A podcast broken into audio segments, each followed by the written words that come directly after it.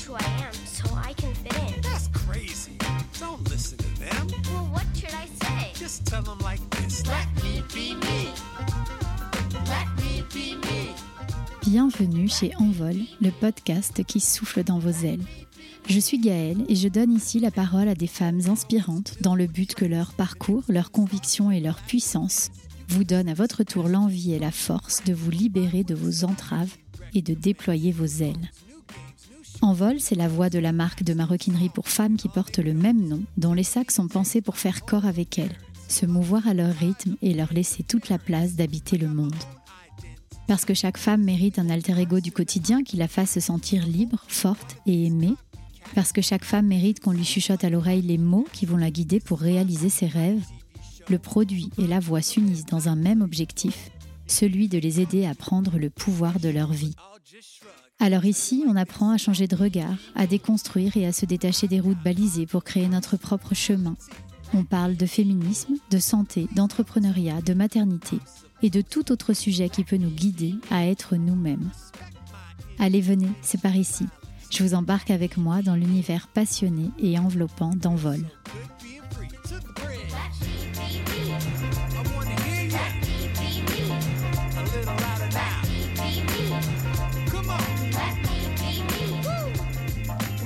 La femme géniale que vous vous apprêtez à écouter a changé ma vie. Ou plutôt, l'un des livres qu'elle a écrit a changé ma vie. Je l'ai déjà dit avec Envol, je fais partie de celles et ceux qui pensent qu'au-delà d'embellir nos existences, les livres sont le lit de nos changements de regard, nos meilleurs alliés dans les moments de questionnement et les tempêtes, les boosters de nos réalignements.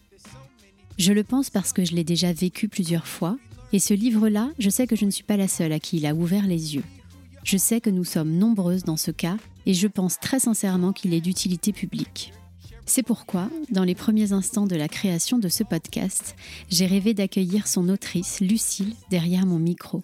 Dans ce fameux ouvrage devenu best-seller, qui est en fait une bande dessinée intitulée La naissance en BD, découvrez vos super pouvoirs, Lucille nous parle d'accouchement sur une base très documentée, mais aussi avec beaucoup d'humour. Et contrairement à ce que beaucoup peuvent penser, accoucher, ce n'est pas qu'une histoire de gonzesse, comme elle le dit si bien. Tout simplement parce qu'on a tous été bébés un jour, tout simplement parce qu'on a tous été portés et mis au monde par une femme. Et parce que je crois comme elle que la façon dont on accueille les nouveau-nés dans ce monde est aussi emblématique de la façon dont on traite l'humanité ensuite. Lucille, elle est donc illustratrice et autrice de BD. Et des elle en faisait déjà sur les bancs de l'école, mais elle ne s'est pas penchée tout de suite sur le sujet de la maternité. C'est son premier accouchement qui a été à l'origine du tome 1, parce que juste après, en discutant avec des amis, elle s'est rendue compte à quel point elle avait eu de la chance d'être si bien accompagnée, et elle a compris que les informations dont elle avait bénéficié grâce à sa merveilleuse sage-femme, tout le monde n'y avait malheureusement pas accès. Elle a voulu y remédier, et c'est là que tout a démarré, lorsque Lucille a décidé que les femmes devaient savoir. Dans cette BD, elle explique les bases de la physiologie de l'accouchement, pas dans le but de nier le système existant, ni dans celui de convaincre les femmes d'accoucher sans péridurale, mais dans le but de les informer, pour qu'elles aient le choix dans ce moment unique et si important de leur vie. Le choix d'accoucher comme elles le souhaitent, où elles le souhaitent et avec qui elles le souhaitent, pour qu'elles soient en mesure de prendre les décisions qui leur conviennent et que celles-ci soient respectées. Parce que d'un point de vue symbolique, physique et psychologique, être actrice de son accouchement aide tout simplement à se sentir apte à élever son enfant. Parce que Lucille est convaincue que rendre aux femmes la connaissance intime du fonctionnement de leur corps, c'est leur rendre le pouvoir, et que justement l'accouchement devrait plus souvent être synonyme de puissance que de souffrance. Les super pouvoirs, c'est un thème cher à Envol et c'est aussi le fil rouge du travail de Lucille, aujourd'hui disponible en trois tomes. Alors, celle qui était devenue la dessinatrice attitrée de sa classe quand elle était petite et qui a continué de dessiner quand tout le monde s'est arrêté, celle qui n'a jamais réussi à choisir entre faire des illustrations et raconter des histoires, et qui ne se sépare jamais ni de son petit chat Méphistophélix, ni de son humour à toute épreuve, celle dont le féminisme revendiqué sert aujourd'hui le plus beau des objectifs, celui de faire grandir la confiance et la puissance méconnue de celle qui donne la vie. Lucille, la talentueuse, l'engagée, la plus drôle des illustratrices, a accepté sans hésiter de se livrer au micro d'envol. Ensemble, on a déconstruit beaucoup de croyances attachées au moment de la naissance. On a parlé de la façon dont les hommes ont pris leur place dans un univers jusqu'alors exclusivement féminin. du sujet très délicat de la péridurale, de la façon dont notre mental d'être humain peut entraver notre cerveau de mammifère, de la dimension politique de la naissance aujourd'hui en France. Et puis surtout, surtout, le plus important, on a parlé de la façon dont on peut remplacer les lunettes de la pathologie par les lunettes de la confiance le jour J. Et ça, c'est une clé inestimable pour déployer vos ailes. Merci Lucille pour tout ça, que cet épisode tourne le plus possible, que tes BD continuent à changer des vies et bien sûr à en faire naître. Allez, c'est parti. Avec Lucille aujourd'hui, on souffle dans vos ailes, alors écoutez bien attentivement, déployez-les et envolez-vous. Bonjour Lucille. Bonjour Gaëlle. Merci infiniment d'avoir accepté mon invitation. Euh, je suis vraiment beaucoup trop heureuse de t'avoir à mon micro. Euh, je disais en introduction que le tome 1 de La naissance en BD euh, avait changé ma vie. Et j'espère donc très fort que notre conversation arrivera aux oreilles de beaucoup d'autres femmes. Alors Lucille, j'aimerais qu'on démarre par un constat qui est celui qu'en France, aujourd'hui, on envisage majoritairement la grossesse et l'accouchement d'un point de vue de la pathologie et non euh, de celui de la physiologie, comme c'est le cas d'ailleurs dans beaucoup d'autres pays. Est-ce que tu peux nous expliquer ce que ça veut dire? Qu'est-ce que c'est les lunettes de la pathologie? Alors, je vais commencer comme dans les dissertations de philo au lycée, je vais commencer par définir les termes. Allez, vas-y. Euh, alors, la pathologie, qu'est-ce que c'est? C'est la science qui s'occupe de régler les dysfonctionnements du vivant, euh, donc les maladies, les problèmes. Euh, et la physiologie, c'est la science qui s'occupe de comprendre le fonctionnement du vivant. Donc, c'est différent et complémentaire à mes yeux. Ce qui se passe en France, c'est qu'on a vraiment laissé beaucoup de place à l'approche pathologique de la naissance par une peur qui s'est installée, mais c'est aussi une histoire culturelle, un héritage euh, culturel qui a fait que ce glissement s'est opéré. Et donc, euh, on a beaucoup focalisé sur les problèmes éventuels. Le problème que, que ça pose, ça, euh, c'est que à force de focaliser sur les problèmes éventuels, paradoxalement, on crée des problèmes. Mm. C'est-à-dire qu'on va vouloir rendre le travail du gynécologue obstétricien très, très euh, facile, donc lui permettre plus de visibilité, donc mettre beaucoup de lumière et installer les femmes allongées sur le dos, euh, les jambes écartées à la vue de tous, avec des, euh, des, appareils qui mesurent tout, etc. Et cette, cette position même entrave la physiologie et le bon fonctionnement du vivant, donc peut euh, majorer des problèmes ou en, provoquer. Donc euh, c'est pour ça que moi je parle de la des lunettes de la pathologie qui deviennent par un biais grossissant, à force d'être portées par tout le monde et pas seulement par euh, des médecins qui seraient là en cas de pathologie, ça vient un effet loupe et ça mm. devient les lunettes de la flip. On On voit plus les choses que par cet angle-là. Mm. Les lunettes de la grosse flip. Voilà. Euh, et en plus, la peur, euh, c'est un sentiment qui, du coup, en France, à force que tout le monde porte ces fameuses lunettes de la grosse flip, est inhérent presque à l'univers de la naissance parce que la société tout entière, en fait, depuis qu'on est petite, depuis qu'on est né, euh, nous présente de manière diffuse l'accouchement euh, comme la pire souffrance qui soit, quoi, en fait. Ça impacte forcément nos accouchements. Oui, ça fait partie de ces éléments qui sont dommages et dommageables. La, peur est la première entrave à la physiologie dans l'accouchement. Le fait d'avoir peur, bon, avoir peur, c'est normal. Hein. C'est quand même un événement euh, assez exceptionnel qu'on ne va pas vivre plein de fois dans sa vie. C'est quand même un moment très particulier et particulièrement intense. Donc avoir peur, avoir une appréhension, c'est normal. Mais avoir peur au point où on en a peur en règle générale en France et aussi dans plein d'autres pays. Hein. Ça, ça entrave vraiment la physiologie mhm. parce que les hormones de la peur, tout simplement, empêchent le bon cocktail d'hormones qui favorise la physiologie de l'accouchement. Euh, elles sont antinomiques en fait. Euh, l'adrénaline pendant le travail euh, empêche le cytocine et l'endorphine d'arriver. Donc littéralement, c'est vraiment une mauvaise idée. Donc que la maman ait des appréhensions, c'est une chose, mais si tout l'environnement se met à lui confirmer qu'elle a raison d'avoir peur et que c'est très très très très dangereux et que c'est très très grave et qu'elle se rend pas compte euh, à quel point c'est compliqué. Et le stress, du coup, c'est la peur et le stress. Le stress, voilà, c'est vraiment délétère et c'est dommage parce qu'il y a seulement quelques petits ajustements à faire pour euh, apaiser euh, les choses et, les rendre euh, beaucoup plus douces et beaucoup plus favorables à, l'accouchement final. Mhm. Ce qui se passe aussi, le problème avec ces lunettes-là, c'est que la majorité des femmes remet, j'ai envie de dire en quelque sorte, son accouchement entre les mains de la médecine entre les mains euh, de son gynécologue, du corps médical, sans vraiment trop se poser de questions parfois. Et on dit d'ailleurs communément qu'on nous accouche, on ne dit pas qu'on accouche. Et toutes ces femmes, en fait, elles sont traitées comme si elles vivaient une grossesse pathologique, alors qu'en fait, les grossesses pathologiques, c'est 10% à peu près, peut-être, Ouais. des grossesses. Euh, Est-ce que tu peux euh, nous expliquer comment en fait on, on en est arrivé à, à ça en fait, à ce que ce soit la médecine un peu qui, bah, qui guide les accouchements Qui est ce rapport un peu d'autorité avec les médecins Ouais, sur, tu sur sais, de les femmes Sachant, euh, sachant patient un peu, euh, où en fait on est là et, et on n'est pas actrice, on décide pas en fait de ce qui se passe. Ce que je trouve particulièrement intéressant avec le thème de la naissance, c'est que non seulement il touche tout le monde, parce que tout le monde a été bébé. Oui, c'est vrai. D'ailleurs, tu le dis au début de ton livre. Oui, donc euh, ça c'est vraiment une réflexion que je me suis faite moi en commençant le livre, parce que c'était pas évident pour moi de me mettre, alors que je faisais de la bande dessinée humoristique, souvent autofiction, etc. Quand on a commencé à me proposer, parce que j'avais initié hein, euh, ça sur mon blog, euh, de parler de physiologie de la naissance, tout simplement parce que la maternité dans laquelle j'avais accouché était menacée de fermeture. Donc j'avais commencé à dire oh euh, c'est important que tel lieu existe, des maternités de proximité où il y a un accompagnement physiologique, etc. Parce que ça, ça donne un choix Mm. qui va disparaître si cette maternité Mm. ferme. Mais voilà, c'était vraiment un truc très spontané qui était arrivé.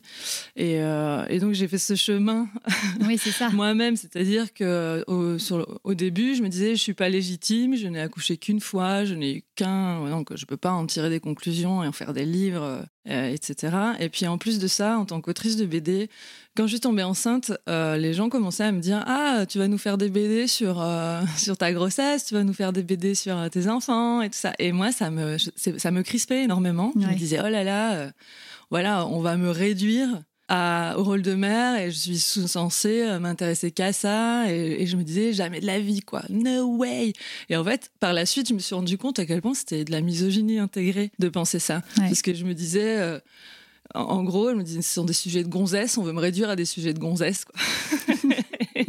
et puis donc euh, quand je me suis emparée du sujet de l'accouchement je me suis dit c'est un sujet de gonzesse mais je sens qu'il est important et Ouais. que euh, j'ai envie de parler aux femmes et puis en réfléchissant un peu je me suis dit mais en vérité les sujets de femmes pourquoi on, ils n'intéresseraient pas les hommes et euh, enfin voilà. Et, et en fait tout le monde surtout que la naissance bah vraiment tout le monde est né quoi. Complètement. tout le monde est né déjà, et puis tout le monde, euh, enfin, je veux dire, ça arrive quand même à beaucoup de personnes dans leur vie d'accompagner au moins quelqu'un, quoi, qui va accoucher. exactement. Donc euh, la question au départ c'était je me suis- comment, on, a- souviens comment plus on en est arrivé à se, à Oui, se voilà, laisser déposséder du, du moment et à s'en remettre complètement Comment on a perdu le pouvoir, en fait, sur Ouais. notre maternité, sur notre accouchement? Alors, je, je pense que c'est vraiment, euh, comme pour moi quand j'étais autrice de BD avec cette misogynie intégrée, euh, quelque chose de très diffus et qui s'est tissé au fil des siècles euh, de, de, de rapports de domination d'un regard masculin, tout simplement. C'est-à-dire que les sages-femmes, pendant très longtemps, c'était une affaire de femmes. Euh, entre elles, euh, les sages-femmes euh, venaient à domicile, les, femmes qui accouchaient étaient entourées de leurs sœurs, de leurs mères qui avaient eu leurs propres expériences, etc. Et euh, à un moment donné, la gynécologie est apparue et c'était par le biais d'hommes qui tout d'un coup se sont intéressés à ça et sont, sont fait un faire-valoir. Et, euh, les seuls hommes qui avaient accès à la médecine, à l'étude et à la pratique de la médecine à cette époque-là, ce- c'était des hommes. hein. Et donc forcément, ils voyaient le corps euh, et l'appareil reproducteur féminin euh, comme un corps étranger. Il y avait quand même cette idée que le corps universel, c'était le corps des hommes, le corps masculin, et que le, le corps des femmes, c'est le sexe faible. On avait en quelque sorte pathologisé le Mhm. corps de la femme, même quand Mhm. il fonctionnait bien. C'est-à-dire euh, le simple mot, le fait d'appeler quelqu'un hystérique, euh, enfin voilà, et tous les mystères qu'il y avait autour du corps de la femme, c'était en quelque sorte. Ah, les pauvres, elles sont pas top, quoi. Elles peuvent accoucher, elles ont cette fa- faculté qui est quand même. incroyable. Quand même. Mais sans nous, elles n'y arriveraient pas. C'est Ouais, quand même ça. ça, l'idée de ramener les choses Ouais. à eux, même si c'était pas forcément fait consciemment, il y avait quand même l'idée qu'elles étaient inférieures, les femmes. Donc, euh, on a cet héritage-là. On a cet héritage-là, euh, sans parler du- de l'héritage de, de la Bible. hein. Tu Mhm. accoucheras dans la douleur, qu'on soit Mhm. croyant ou pas, quelle que soit la religion qu'on ait aujourd'hui en France, on a, on a baigné là-dedans. Ouais. Euh, Et puis les films aussi, hein. Les Et, films et alors voit, ensuite, c'est toujours- ça, il y, a le, il y a le hard power euh, vraiment euh, du- de, de la chasse aux sorcières qui a euh, littéralement euh, empêché les sages-femmes de pratiquer leur savoir empirique à une époque. hein. Ça, c'est vraiment par la force, quoi. Je veux dire, on, Mhm, on poursuivait les femmes et on les exécutait, quoi. C'est pas. mhm. Euh, et le- il y a le soft power qui, qui s'est prolongé de là, qui fait que c'est aussi euh, très romanesque de faire mourir une mère en couche. Ah là là. Quand tu regardes dans la culture populaire le, le nombre de personnages emblématiques dont la mère, euh, par, bon, je le dis hein, pour les scénaristes qui éventuellement écouteraient le podcast selon moi, à force, c'est une flemmardise scénaristique. Ouais. Arrêtez Mm. de faire ça, Mm. on ne meurt plus en couche. Enfin, on a beaucoup plus de risques de mourir en prenant une moto Ouais, ou une voiture, ou en vivant, quoi. qu'en juste. allant accoucher. Donc, euh, on fait pas des personnages dont la mère est morte à moto. Je sais pas. C'est pas aussi répandu, quoi. Donc euh, voilà, Euh, ça fait partie de notre culture l'idée Ouais. que c'est dangereux, que c'est euh, médicalisé. Moi, avant même d'accoucher, j'avais vraiment cette idée-là. Je me Mm. voyais accoucher dans un bloc opératoire avec des gens qui me disaient qu'en pousser, Ouais, en respirant ça, comme un petit ça. chien comme ça. Exactement. C'est- en fait, c'est ce qu'on voit exactement dans tous les films. Oui. C'est toujours la même scène, de toute façon. Ouais. Et, euh, et les sages-femmes, justement, dont on parlait, la première chose, c'est qu'elles sont formées par les gynécologues, si je me trompe pas. Et en plus, elles n'ont pas vraiment laissé de traces euh, écrites. On n'a pas vraiment de traces de comment elles faisaient avant, entre guillemets. Mais c'est ça, comme, euh, comme les, les- Alors, il y a deux choses. Il y a les, les, les sages-femmes qui exerçaient à domicile, etc. euh, C'était un savoir empirique hein, qu'elles se transmettaient. euh, et elles n'avaient pas accès. à- voilà, elles n'ont pas publié, comme c'est- ça a été le cas euh, Pour les de- hommes. des premiers gynécologues euh, hommes euh, qui ont inventé le forceps, inventé des instruments, euh, qui ont commencé à développer la position gynécologique qui n'était pas pratiquée dans les foyers par les sages-femmes. Voilà, quand on trouve des gravures d'accouchement, euh, euh, les femmes n'accouchent pas dans, allongées Bah sur le dos. En c'est fait. très très contre-intuitif quand on accouche en fait de se mettre dans cette position-là. Et ça, si, si tu veux, ça s'est fait pareil sur le long terme et différemment selon les pays. C'est-à-dire que le cœur de la de connaissance des sages-femmes, normalement, le cœur de leur métier, c'est d'accompagner la physiologie, c'est Mm. de connaître la physiologie. Eh oui. Or, en France aujourd'hui, euh, les sages-femmes sont formées par des gynécologues et euh, dans leur cursus, qui dure quand même plusieurs années, euh, elles ont, si j'en crois, parce que je me le suis répété plusieurs fois par plusieurs sages-femmes. Mais oui, c'est ça, c'est pour ça que je te redemande. C'est parce que je me dis mince, mais c'est quand même fou. En à fait. quel point je trouvais ça incroyable. Ouais. Elles ont une demi-journée en fait de formation sur la physiologie de l'accouchement. Mm.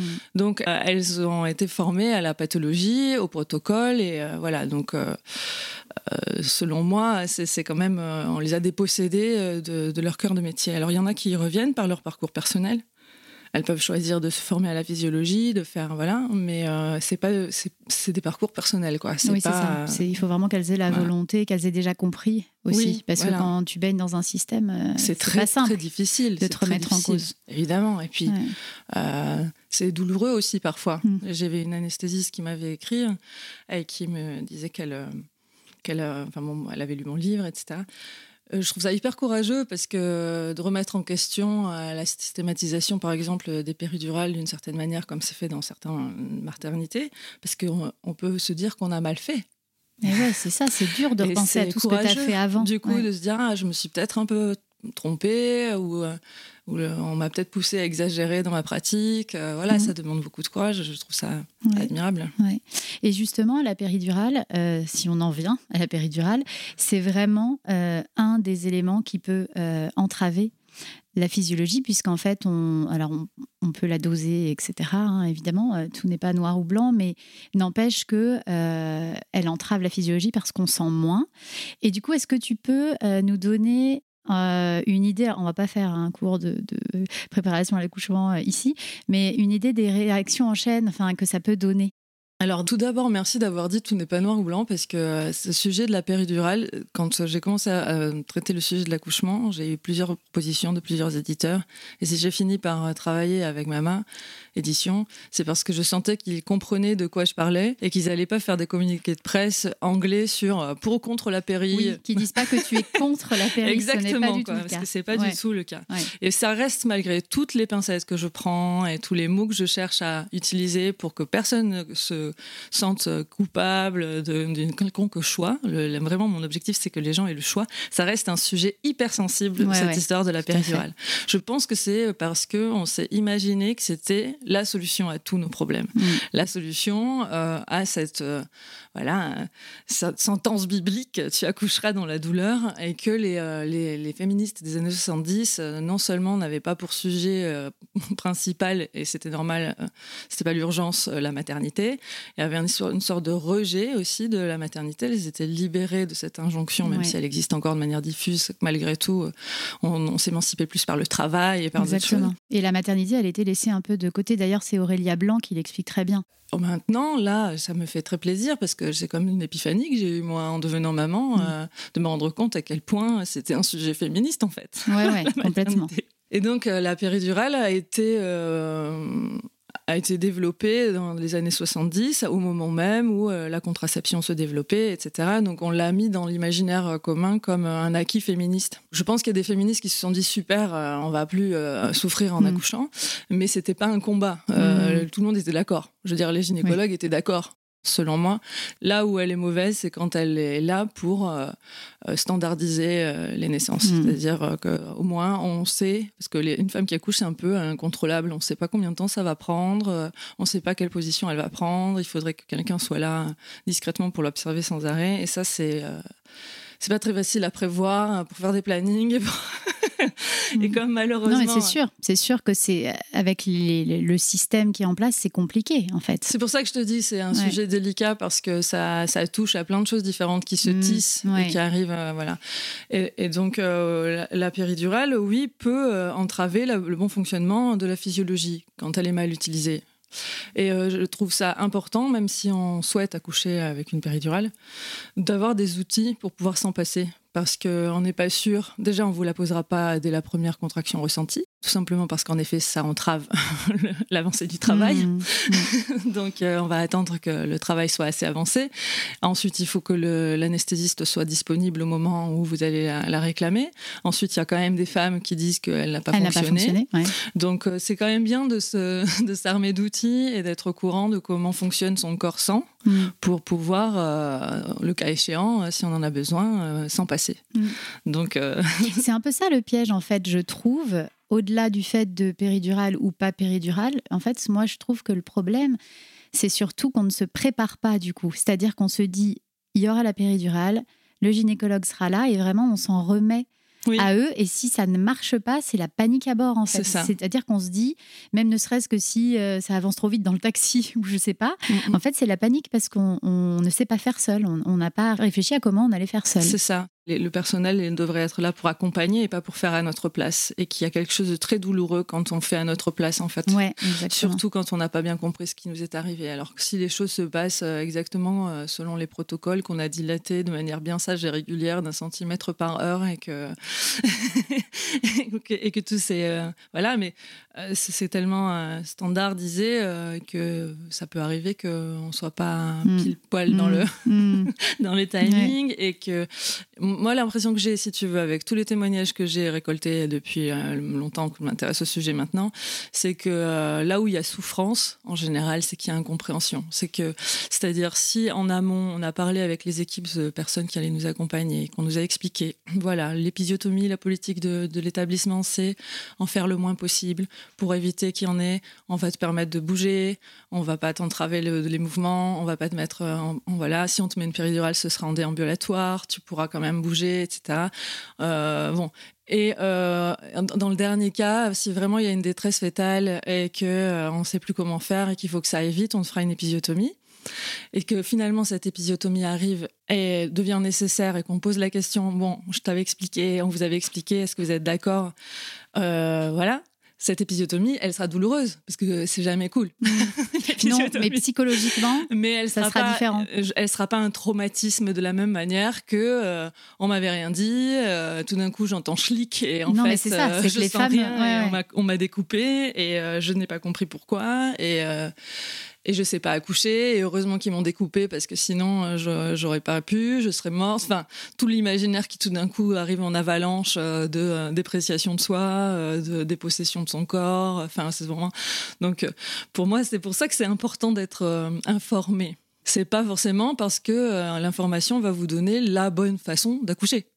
Il y en a pas de toute Il n'y a façon. pas une bonne façon d'accoucher. Ouais. Mais être informé sur comment, et j'aime bien informer sur comment favoriser la physiologie, parce que euh, vous informer sur tous les trucs qui peuvent mal se passer, euh, j'ai l'impression que c'est, on vous le fait déjà par ailleurs. Mhm, mhm, mhm. voilà, ce sont des informations que j'aime beaucoup transmettre parce que parfois c'est des petits détails qui, qui changent euh, complètement une naissance. Quoi. Ouais. Et d'ailleurs, avec l'information qui commence à circuler, parce que là, quand même, aujourd'hui, depuis que tu as écrit le tome 1 de la naissance en BD, c'était il y a deux ans, trois ans, peut-être trois ans Il est sorti en 2020. 2020, c'est Ouais. ça. Donc, euh, ouais. Euh, on a beaucoup plus d'informations qui circulent. Il y a des livres, d'autres livres qui sont sortis, les réseaux sociaux, les podcasts, etc. Et la parole des femmes qui se libèrent aussi.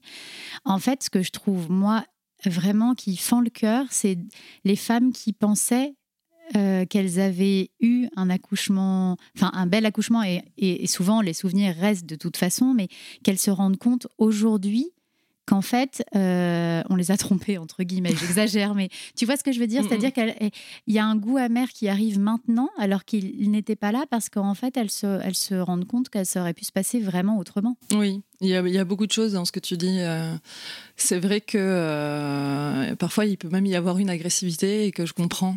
euh, Mm. Tu vois, vis-à-vis de, des discours sur la physiologie. Parce que Ouais.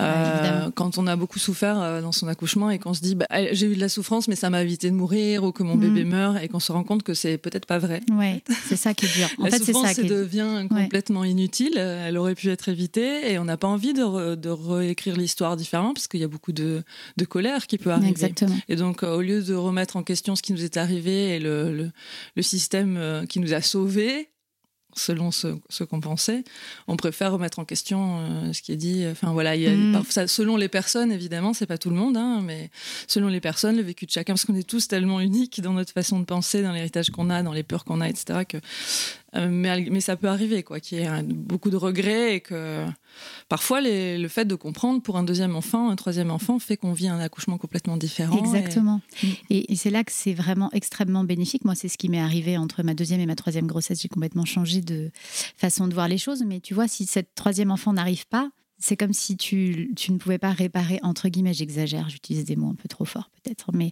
euh, en fait, c'est des événements qu'on vit qu'une fois ou deux fois. euh, enfin, voilà. Donc, euh, c'est sûr que euh, c'est difficile quand on se rend compte que ça aurait pu être autrement. Quoi. Ouais, c'est Mm. très difficile. Mais réparer, c'est- tu dis, c'est peut-être un mot trop fort, mais Ouais. je l'entends beaucoup utiliser. hein. Ah ouais, quand même, Ouais, tu vois. Il y a beaucoup de Ouais. mamans qui disent, euh, euh, mais même la sage-femme qui m'a accompagnée pour mon deuxième enfant, je l'ai croisée il y a pas très longtemps et elle avait vécu une césarienne hyper traumatique pour son premier enfant, alors même qu'elle était sage-femme. hein, donc, tu vois, personne n'est voilà, immunisé Non. contre un système qui, est- qui peut être maltraitant. Euh, mais euh, elle a revécu une autre césarienne pour son troisième enfant, qui euh, là, elle m'a dit, il m'a tout, ça m'a tout réparé, ça m'a Mmh, tout, euh, parce ouais, que ça a été une césarienne très respectée, mise avec une- tout simplement une équipe différente, hein, et peut-être que le, avec le temps aussi les équipes évoluent. Et donc, euh, elle a trouvé ce moment très beau et euh, elle m'a dit c'est mon plus bel accouchement, euh, tu vois. Donc, euh, c'est vrai que la sensation d'inachevé peut être douloureuse. Ouais, c'est ça, la sensation d'inachevé. Ouais, ouais. Bon, alors du coup, à travers tes livres, tu as décidé de donner les clés aux femmes pour déconstruire euh, toutes ces croyances qui sont très profondément et depuis très longtemps, on l'a dit, hein, ancrées en nous. Et euh, tu aides les femmes à comprendre comment remplacer les lunettes de la grosse flip par les lunettes de la confiance et euh, à découvrir nos super pouvoirs parce que évidemment, tu as une vision qui reste très positive de la naissance et tu dis lorsque la mère qui enfante est respectée, la traversée est belle. Et ça peut même évidemment être l'un des plus beaux moments et des, moments les plus puissants de la vie d'une femme. Et c'est un peu la vision ultime que tu défends finalement. Alors quand on arrive à avoir les bonnes infos, euh, quand on lit les trois tomes de la naissance en BD de Lucille Gomez, euh, en quoi est-ce que ça permet concrètement une grossesse et une naissance respectée le jour J? Qu'est-ce qui se passe le jour J en fait quand on arrive avec toutes ces connaissances? Alors déjà, euh, pas besoin forcément des trois tomes. hein. Je veux dire, euh, j'ai le- le- je pense que le premier tome Ouais. est un condensé déjà, très révélateur. Et, euh, et c'est arrivé comme euh, après un premier tome, du coup, on choisissait un accompagnement différent et, et que bah, l'accompagnement fasse ce relais. Oui, c'est ça. C'est que le premier tome, c'est le déclic. voilà. et ensuite, ça. les deux et trois préparent. Donc, euh, j'ai j'ai fait une rencontre hier chez, euh, chez une libraire qui euh, a fait quelque chose qui m'a beaucoup touchée. Elle m'a présenté et elle a lu alors des extraits de la BD, euh, ce qui est pour moi contre-intuitif parce que c'est une BD, donc pour moi Ouais, c'est quelque chose. On facile. regarde les Mm. images et tout, mais elle a lu deux pages et elle a dit voilà, ça, c'est le constat de départ. Donc c'était dans le tome 1, une page où on- il y a le doigt de Dieu qui pointe Ouais, je vois. qui pointe la femme et qui lui dit tu accoucheras dans la douleur et le doigt de la société qui lui explique qu'elle est inapte que voilà que heureusement la médecine va la sauver euh, et puis que voilà après elle s'occupe elle, elle va devenir bon c'est je me souviens plus par cœur de mes propres Ouais. je ne sais même pas C'était il y a deux ans. C'était il y a deux ans. Voilà. Et ensuite, elle a lu un extrait de, de- du tome 2, une page où il y a une grande illustration. euh, on voit la, la femme en en train d'enfanter euh, avec une couronne sur la tête. Ouais. Et donc, c'est euh, tu es souveraine, tu es maîtresse du- de l'instant, etc. C'est c'est toi, c'est ton corps, etc. Donc voilà, le chemin qu'il qu'il in- qu'il invite les lectrices à faire, c'est vraiment ça c'est de d'abord faire le constat de départ. Voilà comment on se sent. On a peur et c'est normal. Et la peur se construit de manière très singulière dans la tête de chacun différemment. Et puis vraiment les bases de la physiologie, c'est-à-dire quels sont les éléments essentiels pour favoriser la physiologie. Et déjà, à partir de ça, Mais déjà, on a beaucoup moins peur. Enfin, quand on connaît les bases de la physiologie, moi, je trouve qu'on a beaucoup moins peur. moi je trouve aussi. Enfin, je trouve que c'est tout simple. Enfin, Mm. vraiment, euh, la, Ouais. la base de ce qui se passe euh, est toute simple. Mm. Donc, euh, Après, et il faut du temps pour déconstruire et pour se préparer. plus- Ça, c'est long. plus ou moins selon Mm. les Oui, personnes. Certainement. Et c'est assez imprévisible. Oui, c'est vrai. Moi, j'ai mis neuf mois. Ouais, il y a, il y a des, il y a des Ouais. femmes qui vont euh, euh, réussir à lâcher prise. Tu vois, à se dire, bon, ok, je... ou à ne rien se dire, justement, Ouais. laisser faire, lai- laisser faire le, le corps beaucoup plus facilement ou faire abstraction de l'environnement beaucoup plus facilement que d'autres. Voilà, Mm. ça, on est très inégal et on n'a pas, on n'est pas coupable hein, de, de comment on est. On peut essayer de, de, de rechercher ce qui nous convient Mm. le mieux comme accompagnement, mais on n'est pas coupable euh, de sa- savoir lâcher prise plus ou moins. Ouais, c'est sûr. Et ensuite, euh, voilà, euh, qu'est-ce qu'on apprend dans les livres qui, qui, euh, qui aident? Ben, Dans le tome 1, euh, comme les cinq éléments essentiels à savoir pour favoriser la, la naissance, qui sont très simples. Ne pas avoir froid, ne pas avoir faim, ne pas avoir soif, avoir de la sécurité affective et de l'intimité. Et, et ça, bon, c'est expliqué dans le livre, Mhm. voilà. Et après, dans le tome 2, je vais beaucoup plus en profondeur. Ouais. J'invite à déconstruire d'autres choses. Je parle des différentes étapes, du vocabulaire Mhm. qu'on emploie, des positions, de l'accouchement, euh, de la respiration et donc de ce que j'appelle la magie. C'est le M, c'est le mouvement. Le A, c'est l'abandon, savoir lâcher prise. Le G, c'est l'utiliser la gravité. le I, c'est inspiration, expiration, donc la respiration. Et le E, c'est l'étirement, avoir des positions en étirement. Donc vraiment, je parle de la respiration, de, des positions, quoi, de Mhm. manière très concrète. Mais au final, tout ça, c'est pour le super pouvoir de la confiance. On est d'accord. En fait, tout si est on a fait pour ça. confiance, en Exactement. fait, si on a confiance, Exactement. a priori.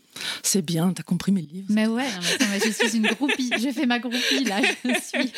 Ouais, voilà. Non, mais en vrai, quand tu, c'est c'est vraiment quand la peur est tombée, tu Oui. comprends ce qui se en passe. fait, c'est ça le, le fardeau et la- le, côté euh, euh, flamboyant et en même temps euh, le, le côté pitoyable des êtres humains.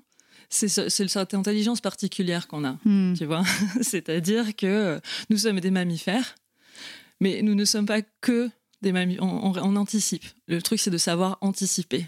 Tu vois, de se Ouais. souvenir et d'anticiper, Ouais. de s'inscrire dans ce temps. C'est le storytelling pour moi, en plus autrice de BD, Mm. qui définit vraiment ce qu'est un cerveau humain par rapport à un cerveau d'animal. Tu Mm. vois, c'est euh, que on a conscience de ce qui peut mal se passer. Ouais, Et c'est ça. ça. qui va ça qui, c'est entraver. ça qui nous bloque. C'est ça qui va entraver notre cerveau mammifère.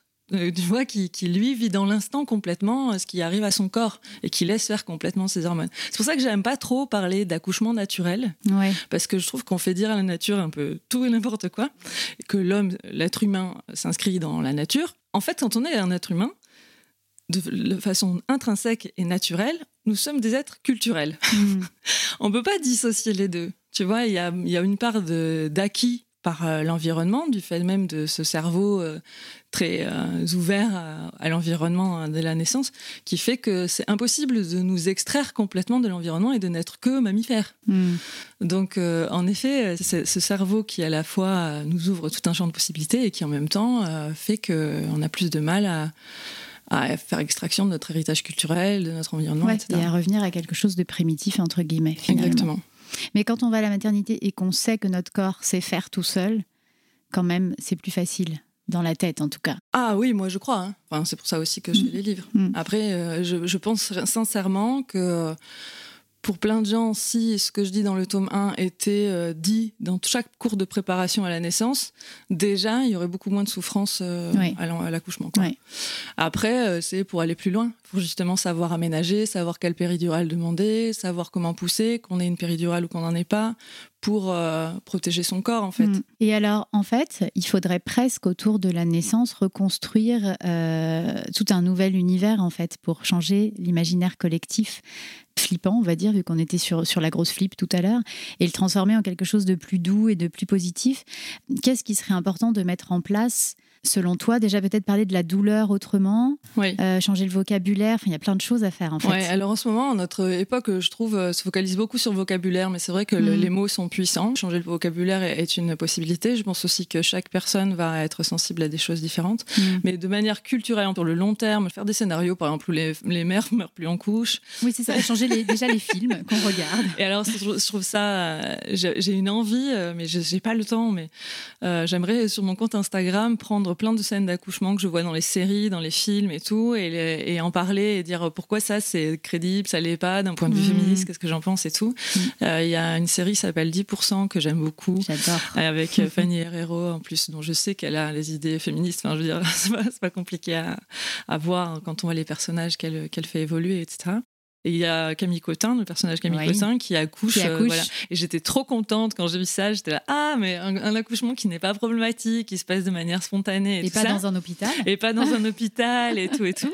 Et au moment euh, où elle euh, va accoucher pour de bon, hop, elle se met sur, le, dos. Mais non, c'était bien. Je me dis, ah, on était presque, on y était presque. Oui, quoi. Et ça, c'est la preuve qu'il y a un manque euh, de représentation énorme Ouais. de ce qu'est un accouchement physiologique. Parce que spontanément, jamais de la vie, on a l'idée de se mettre sur le dos.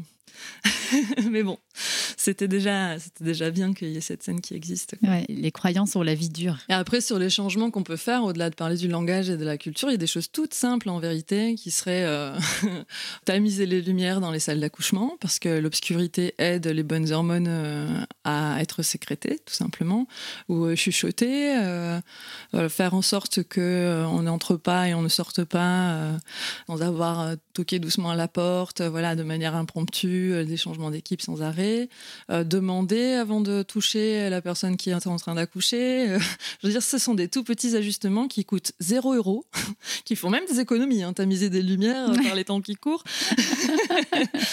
Après, de manière très très concrète, il y a des toutes petites choses à faire où en plus le coparent peut avoir toute son utilité. C'est lui qui peut, par exemple, quand quelqu'un entre dans la pièce, chuchoter au lieu de parler fort. Et le simple fait que lui chuchote, je dis lui ou elle euh, chuchote, euh, ben, la personne en face va avoir plutôt tendance à chuchoter qu'à parler fort. Et euh, voilà, de- de- ce genre de, de choses très concrètes, euh, c'est possible aussi à envisager de, et de manière immédiate. quoi. Mm, oui, c'est ça. Sans, sans gros efforts et gros moyens, quoi.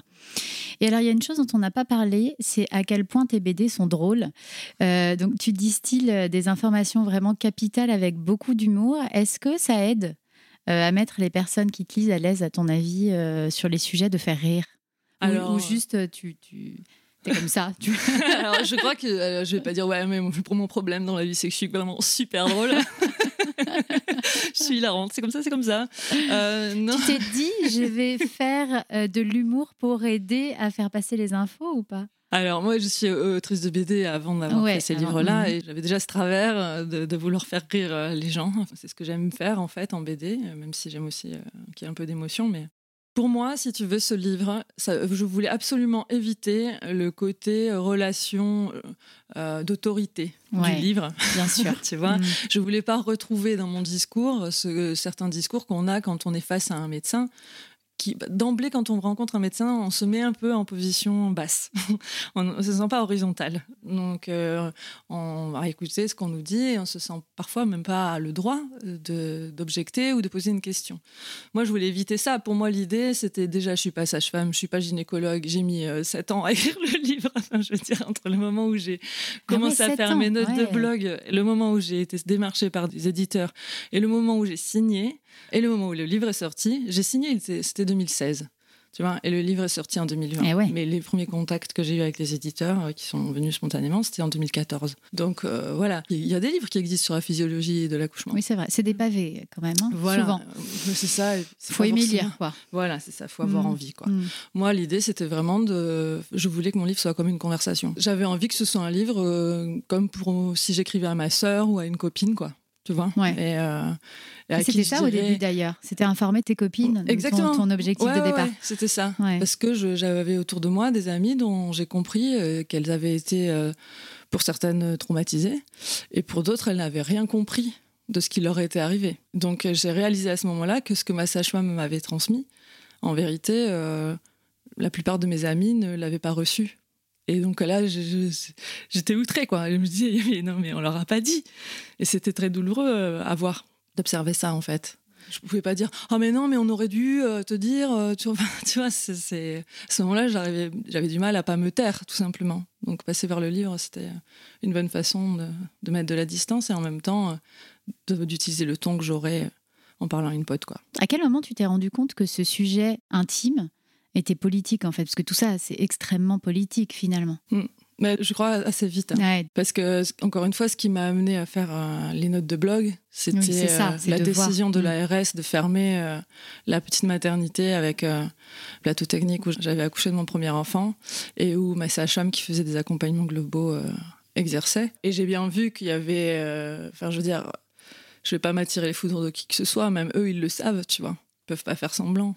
On peut pas dire aux gens qu'il faut fermer les petites maternités parce qu'elles sont pas rentables. Euh, on leur dit pas ça, on leur dit que c'est parce qu'elles sont dangereuses, parce qu'il n'y a pas assez de naissances, parce qu'ils n'arrivent pas à recruter et tout. Voilà. Et d'un autre côté, euh, rendre impossible l'accouchement à domicile. Selon moi, c'est vraiment un choix politique, quoi. C'est-à-dire qu'à partir du moment où on a admis, et maintenant ça semble acquis dans la tête de plein de gens, que le système de santé se devait d'être rentable, bon, ben on fait n'importe quoi. tu vois Oui, en fait, c'est-à-dire que la priorité est mise sur la rentabilité. C'est-à-dire- c'est- en, en fait, on enlève, on ferme de plus en plus les maternités de proximité et on interdit ou on ne facilite pas, on entrave complètement la possibilité d'accoucher à domicile. Donc, qu'est-ce qu'on cherche Que les femmes accouchent dans leur bagnole, en fait C'est quoi l'idée? C'est plus sécuritaire d'accoucher dans une voiture que d'accoucher chez soi?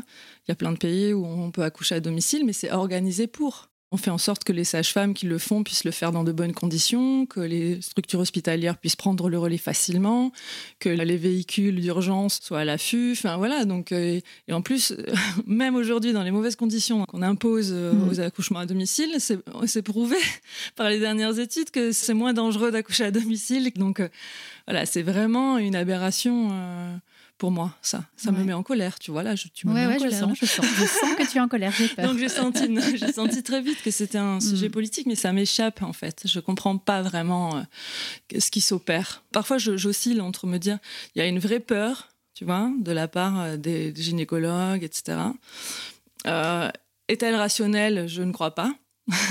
sur quoi se porte-t-elle Se porte-t-elle sur leur statut euh, ou sur euh, la sécurité des gens qui naissent Euh, Est-ce que, enfin voilà, je, je sais, je sais pas trop. Est-ce que c'est vraiment qu'une idée de fric, de gestion Euh, je- Voilà, j'ai du mal à comprendre les choix qui sont faits et à les accepter, quoi. Est-ce que c'est remettre en cause aussi, comme on le disait tout à l'heure pour les sages-femmes, la façon dont tu as toujours travaillé? C'est compliqué ça aussi de revenir en Oui, arrière oui, sur ça parce que je peux pas croire qu'ils se renseignent pas enfin je veux dire sur la Bah, physiologie Tu vois, je, je ne sais pas. Après, Ouais. c'est difficile de généraliser un corps de Mmh, métier. bien hein. sûr bien sûr Mais euh, je, je pense quand même que c'est possible que certains arrêtent de se renseigner. Ils ont l'impression de se renseigner en exerçant. Mmh, Tu vois, on ouais, a un biais de, de confirmation qui est très fort. Et moi-même, quand j'écris mes livres, je fais très attention à ça.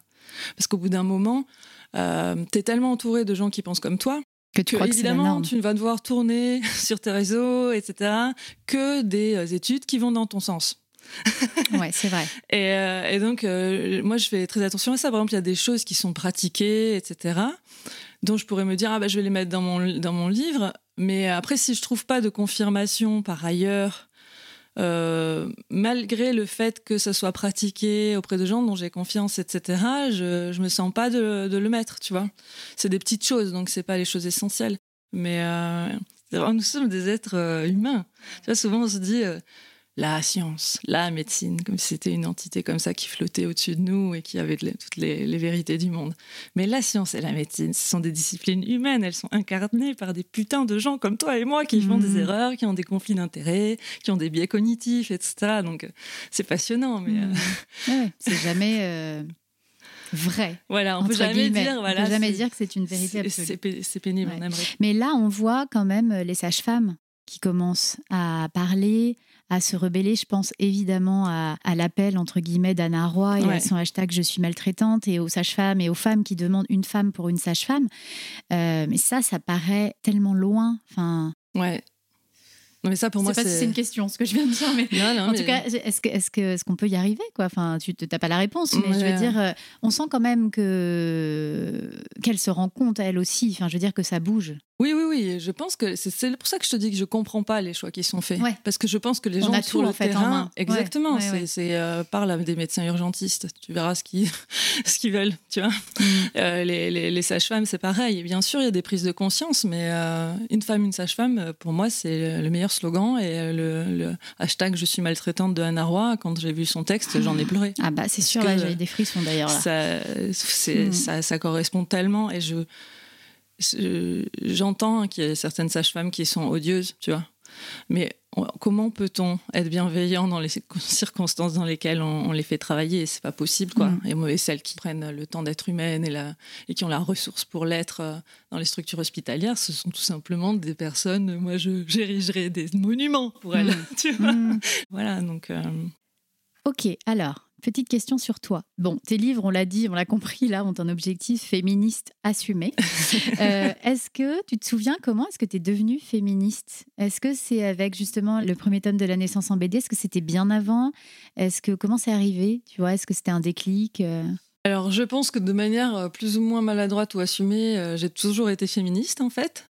Euh, mais le- la définition même du mot féministe, on le voit en ce moment. hein, il, hmm. il y a des gens qui se déclarent féministes et qui veulent euh, mettre à l'écart d'autres personnes euh, ou qui sont euh, racistes, etc. Mais c'était un autre sujet. Mais Oui, oui, ouais. mais en tout cas, c'est un peu galvaudé. Enfin, je veux dire, c'est. C'est compliqué parce que voilà, il y, a- y y plusieurs personnes qui euh, donnent des définitions euh, différentes euh, Mm. de, de celles que je donne moi euh, Oui, au mot féminisme. Et euh, en tout cas, euh, pendant longtemps, je me disais pas féministe parce que le mot féministe n'existait pas dans le paysage.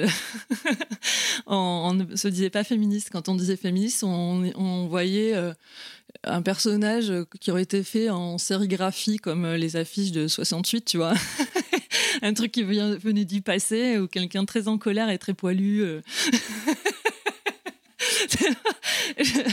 Pour moi, c'était pas du tout un Ouais. truc. euh, voilà. euh, Personne parlait de. Ouais, ouais, c'est dans les années euh, 90-2000, on, on se disait pas féministe alors qu'on voulait. euh, Alors qu'on l'était. Alors Oui. qu'on l'était, Oui. en fait. Voilà, exactement. Le- là où j'ai compris que j'étais féministe vraiment, que je l'ai formulé comme tel et que j'ai commencé à utiliser le mot, c'est après être devenue maman, ça c'est sûr. Et puis il y a eu MeToo, et puis euh, voilà, et, euh, et tout ça, et je- qui m'a fait comprendre que j'étais féministe et que je l'étais depuis longtemps. quoi.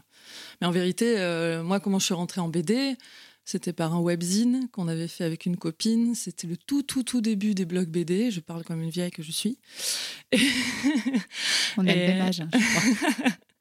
Et euh, j'étais au café avec une copine, on buvait une bière et puis euh, on disait ah on n'est plus étudiante, on n'a plus le temps de dessiner, c'est dommage, on devrait dessiner, on connaît plein de gens qui dessinent, mais c'est surtout des nanas non ouais toutes nos copines elles dessinent, elles sont trop fortes et tout ça.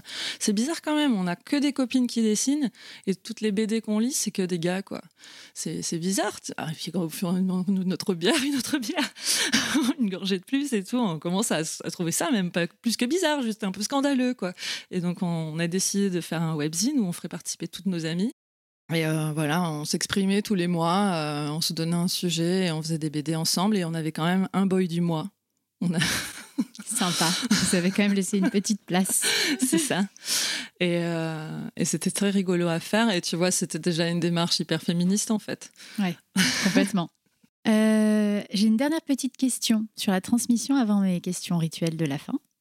En fait, je me dis que permettre aux femmes de reprendre le pouvoir sur euh, leur accouchement, c'est aussi une façon d'accompagner euh, plus dignement peut-être et, de manière plus douce la venue au monde euh, quand même des futures générations. Qu'est-ce que, selon toi, ça peut changer dans notre société de traiter la naissance différemment?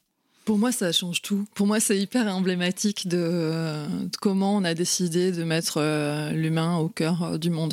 Tu vois ce que je veux dire? Mhm. C'est-à-dire que le simple fait de prendre en compte euh, le corps dans ce qu'il a de qui fonctionne, dans ce qu'il a d'un peu euh, euh, qui nous dépasse, quoi. Les choses sont comme ça, il y a des une mécanique incroyable. Bon, euh, je trouve ça plus intelligent déjà que de- de- d'aller à son encontre, tu vois. Euh, sans arrêt, euh, et puis euh, d'accepter un coparent dans la pièce, d'accepter l'intimité d'une famille, de se mettre en retrait, d'arrêter cette idée qu'on est indispensable, qu'on est au-dessus, se dire qu'on accompagne mais qu'on n'est pas en contrôle de tout. et puis, tu vois, de- de- d'enlever cette standardisation aussi, accepter que chaque naissance est unique, mais aussi chaque être humain qui naît. Et que, euh, voilà, c'est, tu veux, c'est comme si j'avais eu l'impression au moment où je me suis intéressée à ce sujet que ça tirait un fil. Et d'ailleurs, euh, au moment où je suis devenue maman, hein.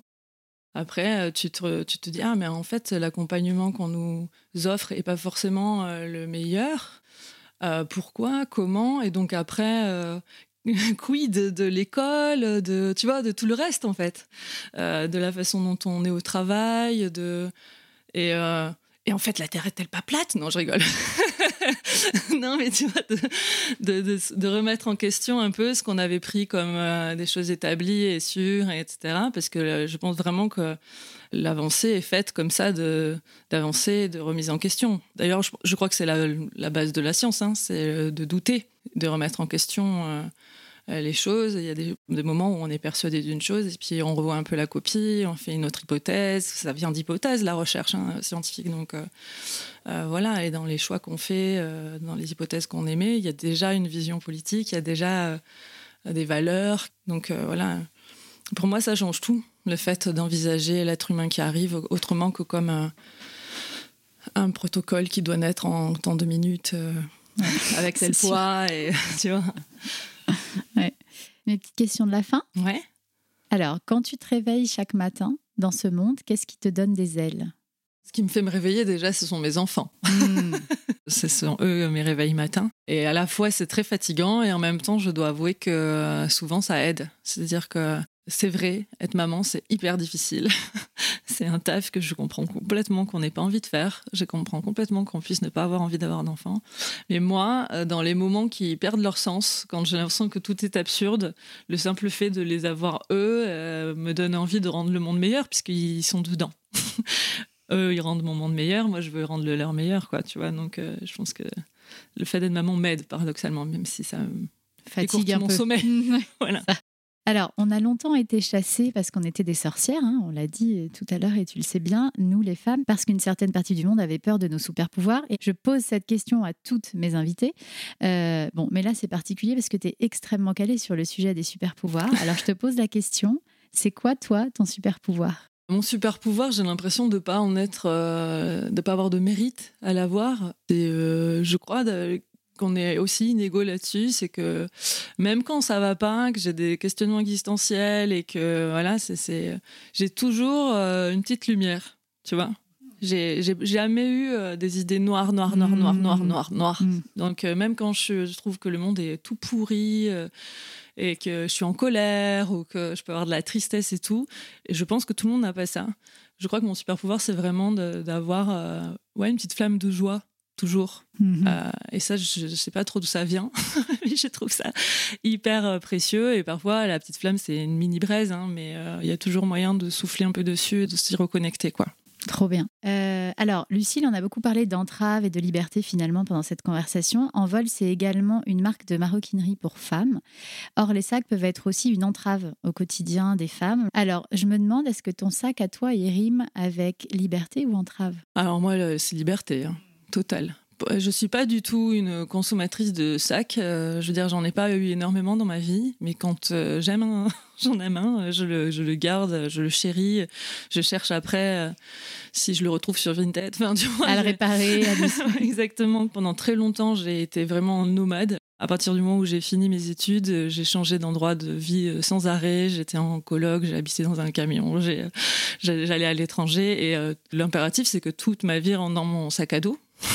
Donc mhm. euh, j'avais mon ordinateur et même mon scanner à l'époque euh, parce qu'il n'y avait pas de tablette sur lesquelles on dessinait Alors, directement. Cette question est toujours la meilleure de, la conversation. J'avais, j'avais euh, à l'époque il n'y avait pas d'iPad et de trucs sur lesquels tu dessines directement. Tu vois, il me fallait un ordinateur, donc j'avais un laptop, mais il fallait aussi le du scanner dans le sac à dos, du, papier et un scanner dans le sac à dos et que fallait que ce sac à dos entre en bagage à main parce que je n'avais pas envie de payer toujours le surplus.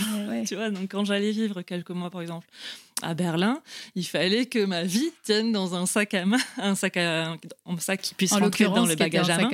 Voilà, un sac à dos qui rentre dans le bagage à main. Donc voilà, pour moi, les sacs sont hyper importants. ceux que j'ai eus, je les ai chéris, je les ai gardés euh, très longtemps. Et donc, j'en ai pas consommé beaucoup, mais euh, ils sont assez déterminants. Et ouais, ça peut être signe de charge mentale, mais ça dépend de ce qu'on met dedans. C'est ce mm. qu'on met dans notre sac. C'est très représentatif de là où on en est de notre vie tu vois, le sac qu'on porte euh, sur nos épaules au quotidien. C'est-à-dire que, ouais, si on a besoin euh, de euh, un doudou. Mmh. non, mais complètement. complètement. Pensez toujours. Il y a des choses que j'avais pas dans mes sacs que j'ai aujourd'hui. Il y a des choses que j'avais dans mes sacs avant que j'ai pas aujourd'hui. Il évolue avec ma vie, le contenu de mon sac. Mon mmh. sac, c'est vraiment représentatif de ma vie. Mmh. Elle n'est pas si anodine cette question parce que j'ai toujours des réponses vraiment très intéressante. Et alors, la petite dernière, les trois valeurs d'envol, c'est le mouvement, la force et l'amour. Si tu devais choisir qu'un seul de ces trois mots pour dire ce qui compte le plus pour toi, tu choisirais lequel? Alors, j'ai vu que tu posais cette question et euh, tu vois, ce qui m'est venu spontanément, c'est de me dire ben, l'amour. Mais en mm. vérité, j'ai l'impression que c'est euh, c'est comme, tu sais, l'ocytocine dont je parlais, qui est nécessaire aux contractions, qui mm. s'accompagne toujours d'endorphines, qui apaise les douleurs. Voilà. J'ai l'impression que l'amour ne peut pas exister sans mouvement. Enfin, ah. que l'amour donne de la force et, euh, et que le mouvement, enfin, le mouvement, c'est ce qui fait que euh, nous sommes en vie. Tu vois, quand on dit un être animé, c'est quelqu'un qui bouge. C'est voilà, à partir du moment où on stagne, c'est mortifère. Mm, tu vois, donc. Donc, c'est en train de me dire que tu choisis les trois. Bah, voilà, c'est ça. Je pourrais te dire, je choisis le mouvement euh, parce que ce qui nous met en mouvement, euh, c'est animé par euh, de l'amour et c'est ce qui donne de la force. Mais tu vois, je pourrais dire, je choisis l'amour parce que. Moi, personne ne l'a jamais prise, donc tu peux. ok, donc on va dire les trois. Non, mais voilà. C'est vrai qu'elles vont ensemble. J'ai l'impression que c'est très corrélé, ouais, mmh, tu vois. Un amour. D'ailleurs, c'est ce qui l'écueil souvent des, des couples, c'est de penser que l'amour. tu sais, il y a une phrase à la con, genre les femmes tombent amoureuses des hommes parce qu'ils pensent qu'ils vont changer et, et ils changeront pas. Hmm. Et les femmes tombent amoureuses des hommes parce que ils pensent qu'elles changeront pas et elles changent. Ah, pas mal. alors, je sais pas, c'est un peu ce truc sur les hommes, les généralités, les hommes, les femmes, c'est un peu embêtant. Hmm. Ça dit quand même quelque chose que figer une relation euh, sur euh, une image comme ça euh, idyllique, c'est problématique. évidemment que ça va changer. On n'a pas le choix du hmm. changement. Donc Ouais. ok, bah, belle réponse. Alors on prend les trois. ok, super. ok, bah super. Merci beaucoup Lucille pour Merci à toi. À bientôt. Voilà, c'est la fin de cette conversation avec Lucille qui, je l'espère, vous aura donné des ailes, surtout si vous êtes actuellement enceinte. Merci Lucille de nous avoir transmis ta conviction profonde que le moment de la naissance d'un enfant peut être beau, puissant, magique, quelles que soient les difficultés rencontrées. Merci pour ton franc-parler, mais aussi pour ta grande douceur et ton humour qui fait du bien sur un sujet si important. Si vous avez été embarqué par Lucille, n'hésitez pas à foncer en librairie pour vous procurer ses BD. La trilogie est désormais complète depuis quelques semaines. Si ce podcast vous plaît et que vous voulez le soutenir, n'hésitez pas à le partager sur vos réseaux sociaux, à vous abonner et à mettre des étoiles ou des commentaires sur vos plateformes d'écoute préférées. Et puis surtout, surtout, venez nous rejoindre sur Instagram sur envol.paris. Vous y trouverez, j'en suis sûre, beaucoup de force et d'amour et qui sait peut-être aussi le sac de vos rêves. À très bientôt pour un prochain épisode et d'ici là, prenez soin de vous.